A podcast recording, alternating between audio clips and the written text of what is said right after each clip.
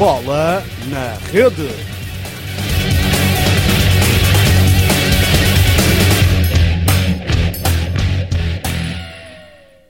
Olá, sejam muito bem-vindos a mais um BNR Modalidades. O meu nome é André Conte e hoje o tema é a Fórmula 1. Faço-me acompanhar por Mariana Fernandes, a nossa redatora para o site. Olá, Mariana. Olá, André.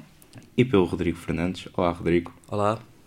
Uh, e a época está quase a começar, portanto, ia-vos perguntar: será que vamos voltar a ver a Mercedes a dominar como tem sido o ano passado, Mariana? Eu acho que sim, e, e infelizmente uh, para, para os entusiastas da Fórmula 1 e talvez até para, para Bernie Ecclestone, que ele queixou-se disso há pouco tempo, uh, eu penso que sim. Vamos voltar a ver a Mercedes a dominar. Uh, talvez não tão facilmente, eu espero que não. eu acho que a, a, Ferrari surpreendeu um bocadinho nos testes pré-temporada. O Vettel começou, começou os testes na frente, acabou os testes na frente, mas ainda assim eu acho que, que a Mercedes vai, vai continuar a dominar. Uh, uma coisa que me deixa um bocadinho, com um bocadinho mais alento para, para a competitividade este ano é o facto desta semana ter saído a notícia uh, de que vai haver um bocadinho menos uh, controlo da, da disputa entre o Rosberg e entre o Hamilton, ou seja, uh, a equipa, e foi o próprio Toto Wolff que o disse, não vai controlar tanto uh, ao nível de, de manobras e do próprio, do próprio controle do carro, eles vão ter mais controle sobre as corridas, portanto a competitividade entre eles está um bocadinho mais acesa este ano, eu espero que assim seja. Quase podemos dizer que será outra vez uma luta a dois, sim, principalmente sim, sim. da mesma equipa. Sim. Rodrigo, sem ser a Mercedes, que outras equipas é que tu achas que podem uh, lutar pelo título e de certa forma tirar a Mercedes do, do trono? Bem, a Mariana já disse, a Ferrari é uma, a maior opositora que que a Mercedes vai ter. E vamos, além disto, vamos ter talvez uma Red a um nível mais abaixo, atenção, uma Red Bull, uma, uma Williams e talvez uma Force India a tentar lutar por ser a terceira equipa e quem sabe num ou outro grande prémio, que vai ser, uma, vai ser muito raro, a lutar pela. a tentar lutar, meter-se na luta com a Mercedes. Mas sinceramente não acredito, acho que vai ser mais Mercedes, Hamilton e Rosberg a lutar entre si pelos dois primeiros lugares. Lá de vez em quando o Vettel a conseguir se meter também nessa luta. E portanto, equi outras equipas, só mesmo a Ferrari é que acho que tem capacidade para poder bater a Mercedes de forma consistente. Apesar disso, não acredito que venha a acontecer uh, em 2016. Mesmo não, não havendo restrições dentro da equipa da Mercedes, Uh, vocês acham que há algum favorito para a equipa, o Hamilton ou Rosberg? Acham que o facto deles os dois quase decidirem entre si o campeonato do mundo vai criar ali algum atrito dentro da equipa? Como a Mariana já disse, eh, este ano, pelos vistos, não vai haver eh, regras dentro da equipa sobre quem é que é o primeiro e o segundo piloto. E a verdade é que o Nico Rosberg anda todo contente porque ganhou as três últimas corridas da temporada e diz que quer manter esta, esta tendência agora no início de 2016. E se o conseguir ganhar as duas, três primeiras corridas, a verdade é que ganha logo um balanço para o resto da temporada que pode ser decisivo para si. Agora, se formos a ver entre qualidades dos dois pilotos, o Hamilton é melhor. Se formos a ver quem é que devia ser campeão do mundo, para mim devia ser o Nico. Eu não gosto de ninguém que ganhe sempre, tirando o Sporting. eu, eu, eu concordo, eu acho que sim. E, e é o seguinte, eles não se dão bem de todo. Nós podemos ver isso no ano passado no, no, Grande Prémio do México, até mesmo no Brasil. Eles não se dão nada bem. Portanto, a competitividade entre eles nem sequer é do tipo um, vamos ver quem é o melhor e vamos. Não, eles não gostam mesmo um do outro. Portanto, eles vão sempre lutar para, ser, uh, para serem um melhor que o outro. Uh, a questão aqui do Rosberg ter ganho as últimas três corridas do campeonato, eu acho que é normal que ele esteja contente e acho bem que o esteja e espero que esteja, porque eu, eu concordo com o Rodrigo e gostava muito que o Nick este ano fosse campeão mas uh, eu acho que o facto de ele ter ganho as três últimas corridas do ano foi a Mercedes a saber que o Hamilton era campeão garantido e a querer fazer ali mais uma dobradinha. Portanto, uh, aquelas corridas foram muito facilitadas para ele e foram clar, claramente orientadas para a vitória dele. Portanto, eu acho que ele não pode ir por aí e tem de, tem de, de, de ganhar uma nova confiança este ano. Mas, mas eu espero que sim, espero que a ganhe e espero que esta falta de restrições uh, explique, consiga picar ali um bocadinho o Nico e espero que seja este o ano dele. Mas não achas que de facto de, pronto, da relação entre eles não ser a melhor não acabará por ser prejudicial para, para, para a equipa? Eu acho que não. Eu acho, eu acho que a Fórmula 1, apesar de tudo, é um desporto muito elegante e, e não nunca existirá algo grave o suficiente para, para, para, prejudicar, para prejudicar a Mercedes. Portanto, eu acho que não. Eu acho que a competitividade é uma coisa boa, acho que a Fórmula 1 precisa muito dela e que, e que este ano vai, as coisas vão funcionar e espero que sim. Bem, dentro da, pegando no assunto da guerra dentro de equipa, apesar deles não se estarem bem, acho que não vai acontecer um por o outro fora de pista só porque, bem, se eu não ganho, tu também não ganhas. Portanto, acho que, que apesar de não se estarem bem, vai ser uma guerra saudável pela luta de eu quero ser melhor do que tu, eu quero mostrar que sou melhor do que tu e, portanto, vou fazer tudo. Agora, se acho também, imaginemos que na última corrida da temporada, um dos pilotos tem que ganhar obrigatoriamente para ser campeão do mundo e o outro já não tem hipóteses. Acredito que nesse caso eles aceitem jogar em equipa. Se numa situação, bem, um de vocês vai ter que ceder para o outro ser campeão do mundo, aí a coisa vai correr mal para a Mercedes. Isso, é, isso é, acho que é garantido, mas, mas vamos ver, ainda falta muito. Este ano a Fórmula 1 tem 21 grandes prémios, ou seja, 21 ou 20 ainda não sabem de, de Baku como é que vai acontecer. Vamos ver o que é que, o que, é que vai acontecer até lá. Certo. Mariana, a luta, obviamente, como já dissemos aqui, será entre os pilotos da Mercedes, mas que outros pilotos é que tu achas que podem ter um, um desempenho muito bom neste campeonato? Eu acho que a maior expectativa acaba por ser pelo mais novo, que é o Max Verstappen. Um, no final do ano acabou por se, por se falar um bocadinho se ele iria ou não trocar a Toro Rosso pela, pela Red Bull e acabar por assumir uma, uma posição de mais, de mais destaque, acabou por não se confirmar e eu acho que ainda bem. Ele ainda está um bocadinho verde, ainda precisa de mais uns aninhos uh, de, de, de, experiência numa equipa talvez um bocadinho mais, mais humilde, mas eu acho que sim, eu acho que é um piloto em que devemos uh, depositar muita expectativa. Portanto, sim, obviamente, na Williams, o Bottas, o Massa, não nos podemos nunca esquecer da McLaren, que apesar da terrível temporada, pior temporada de sempre da McLaren, temos o Alonso e temos o Button. Eu acho que a Fórmula 1 tem uma coisa: pode ter pouca competitividade, pode ter a Mercedes a dominar, mas tem grandes pilotos. E numa corrida ou outra, que eu espero que se veja mais este ano, podemos ter aqueles rasgozinhos à cena, uh, como tivemos no ano passado. Este campeonato está a ser marcado pelas novas regras de qualificação. Eu pedia-vos uma opinião se acham que é benéfico, se não é para, para a prova. Bem, as novas regras de qualificação acho que vão animar uh, a, a, parte da qualificação que já estava, a, já estava a tornar um sistema um pouco batido de três eliminações. Continua, esta parte continua, continua a haver três uh, partes de qualificação diferentes. Existe uma, uma modalidade de ciclismo em pista que segue este modelo, que é do género. Temos 20 minutos de qualificação na primeira fase.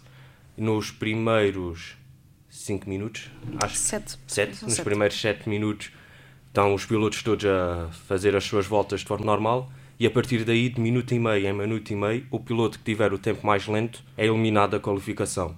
Ou seja, isso obriga a que todos os pilotos estejam em pista em simultâneo para tentarem ter a sua melhor volta e não ao contrário do que se via em, algum, em algumas outras provas, fazias uma volta, sabias que tinhas um tempo bom, podias ir para a boxe e estava feito. É verdade que algumas equipas, as mais fortes, podem continuar a fazer isso na primeira, na primeira sessão de qualificação, porque sabem que equipas como, como a ASA ou a Manor não têm a mesma capacidade que eles têm.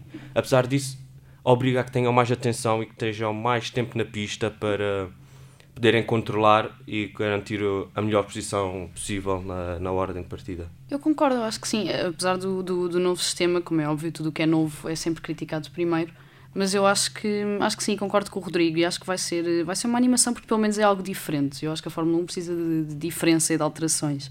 Um, ele explicou basicamente tudo. Apesar de tudo, eu acho que, e este fim de semana vamos ver isso, uh, como é que vai funcionar, porque o novo sistema de qualificação está a ser criticado pela Ferrari, está a ser criticado pela Mercedes, pelo próprio Eccleston, que cria uma qualificação em formato em pirâmide invertida e tudo isso. Portanto, eu acho que a, a parte mais engraçada será ver como é, que, como é que as coisas vão correr neste primeiro fim de semana. Falando também de novidades, temos o sistema AL, já praticado em alguns carros. Eh, também acham que é um sistema benéfico para os pilotos? Sinceramente, acho que a proteção para os pilotos é importante, mas nesse caso o sistema ALO acho que não é o que é preciso, porque já não protege suficientemente o piloto e ainda por cima prejudica a sua visão para a corrida. Eles dizem, quem desenhou diz que não afeta, mas já, se, já mostraram imagens portanto, da vista que o piloto tem com o sistema à frente e corta a visão a meio. Se isso não é prejudicar a visão, não sei, não sei o que é que é então. Mas também tem uma coisa grave, não sei se já viram quem o sistema, aquilo basicamente é tem uma parte a meio e a seguir vai acima. A parte a vista continua desprotegida. Ou seja, no caso, fala-se muito no acidente do Massa há uns anos atrás, em que entrou um parafuso, salvo erro, tinha saído do carro e bateu-lhe na vista, furando o, o capacete. Em situações como essa, aquele sistema não vai proteger nada. Ou seja, acho que não é o que, o que os pilotos precisam para ser protegidos e que se devia pensar em alternativas melhores para o caso da segurança. Eh, eu acho que sim, e além disso é feio, não é? Falando aqui um, é, um bocadinho mais da parte. Isso é outra questão. Exato, da parte estética, mas sim, eu concordo plenamente. Acho que não, não, é, não é de todo a, a solução. Isto começou um bocadinho por causa do, do acidente do, do Júlio Bianchi em 2014 e da, da consequente morte. Mas eu, eu acho que sim, eu acho que não é, não é a opção, não é viável e esta semana acabou por surgir uma nova hum, uma alternativa, a Red Bull propôs uma alternativa em que o cockpit está completamente fechado. É, eles chamam-lhe chamam quase um avião caça, portanto é inspirado mesmo nos aviões caça uh, americanos, que ainda não foi testado, é apenas um, um, protótipo, mas vamos ver como, como vai correr eu penso que esse sim talvez possa ser uma, uma opção mais viável. Sim, concordo com a Mariana nesse aspecto. Esse, esse uh, sistema oferecido, oferecido, não proposto pela Red Bull, parece muito mais eficaz e até mais estético, já que se falou nesta parte, de que, de que o sistema Halo que começou com a Mercedes. Vamos a ver, ainda falta um ano, só em 2017 é que é suposto começar a, a utilização, apesar de já haver testes. Vamos a ver o que é que, que se decide até lá. Mariana, a Fórmula 1 tem sido muito criticada por cada vez estar a perder mais pessoas que já não veem a Fórmula 1 como viam, afastar-se cada vez mais dos adeptos. Que tipo de. O que é que acha que a organização pode fazer para voltar a chamar essa gente? Eu acho que a organização tem de estimular um bocadinho a, a, a, proximidade da relação entre o entusiasta, entre o fã, porque a Fórmula 1 acaba por ter muitos fãs e tem muitas pessoas que estão fiéis há muitos anos. Uh, e tem de estimular essa relação, portanto, uh, ou então uh, estimular o regresso das pessoas que desistiram da Fórmula 1 desde há uns anos. Eu acho que já está um bocadinho a, a começar a fazer. Este ano, na época de 2016, temos uma novidade, mais uma. Vamos ter o prémio Piloto do Dia, que funciona um bocadinho nos mesmos moldes uh, do, do melhor jogador em campo do futebol. Portanto, no final de cada grande prémio, as pessoas vão poder votar na internet o, aquele que acham que realmente foi o melhor piloto do dia e esse piloto irá, irá ganhar um prémio, quer, quer tenha ganho o, o grande prémio ou não. Eu acho que sim, e, e o próprio Eccleston uh, disse-o muito agora na, na, na pausa, que, que, realmente as pessoas têm de voltar a ver a Fórmula 1 e a Fórmula 1 tem de voltar a ser o que era e a despertar as paixões que, que, que despertou durante, durante tantos anos e principalmente nas, época, na, nas décadas de 80 e 90. Eu acho que sim, espero que, que a Fórmula 1 consiga de facto fazer isso porque, porque as pessoas gostam de ver. As pessoas só não gostam de ver sempre o mesmo a ganhar. O que ela disse é verdade, mais uma vez. Tem havido vários fatores para, não, eh, para as pessoas se afastarem da Fórmula 1 um dos principais é que a Fórmula 1 hoje em dia ganha sempre o mesmo. Primeiro tivemos um domínio da Ferrari, depois tivemos um domínio da Red Bull, agora estamos a ter um domínio da Mercedes. E isso quer se queira, quer não, afasta as pessoas da modalidade porque não querem ver sempre o mesmo a ganhar. Depois temos um outro fator que afastou várias pessoas. A Fórmula 1 começou na Europa, digamos assim. A grande maioria dos grandes prémios era na Europa. E hoje em dia vemos quantos grandes prémios na Europa? Vou, vou um momento bonito de rádio que é contar em, hum. em direto quantos grandes prémios existem. Um, dois. Temos o regresso três, da Alemanha, quatro, certo? 5, 6, 7, 8. Neste momento temos 8 grandes prémios na Europa em 21. Ou seja, as pessoas estavam habituadas a, no caso português, uma da tarde, ok, vou almoçar e vou ver Fórmula 1 enquanto almoço. Agora não, porque os grandes prémios são às 4 e às 5 da manhã, ou seja, a não ser que haja malucos como eu e mais meia dúzia deles, ninguém acorda às 5 da manhã para ver um para ver uma prova de carros em que ainda por cima é tipo procissão. Quem saiu em primeiro acaba em primeiro, em, segundo, segundo e por aí afora. Ou seja, há um outro motivo que leva a, afastar. Depois temos um facto, quando, quando nós éramos novos, todos que estamos aqui, a Fórmula 1 dava na RTP1. Prontos, todas as pessoas em Portugal tinham acesso à RTP1 e podiam ver a Fórmula 1.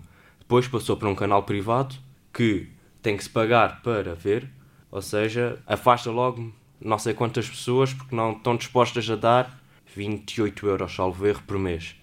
Agora vai mudar para um outro canal que, apesar de ser livre, como ainda não tem os direitos para a Europa toda, pelo menos no início da temporada, vai dar no segundo canal, que também não é propriamente de borla, mas apesar de tudo já é mais acessível do que, que o anterior. Ou seja, podemos recuperar algumas pessoas, o que seria importante para a modalidade, quer em Portugal, quer no, na Europa toda, mas existe muito trabalho a ser feito. A própria FIA, ao mudar as regras, quando a Red Bull dominava, vamos mudar as regras para ver se acaba o domínio. Correu-lhes mal, porque a Mercedes passou a dominar com as regras novas. Agora, para a próxima temporada, vamos ter regras novas novamente. Vamos ver se não lhes corre mal outra vez e há uma outra equipa qualquer a, a ter a hegemonia.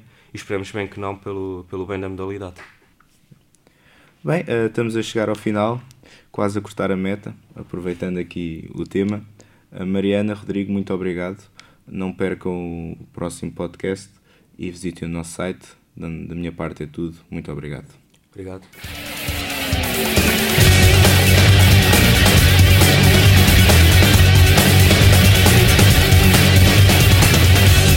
Bola na rede.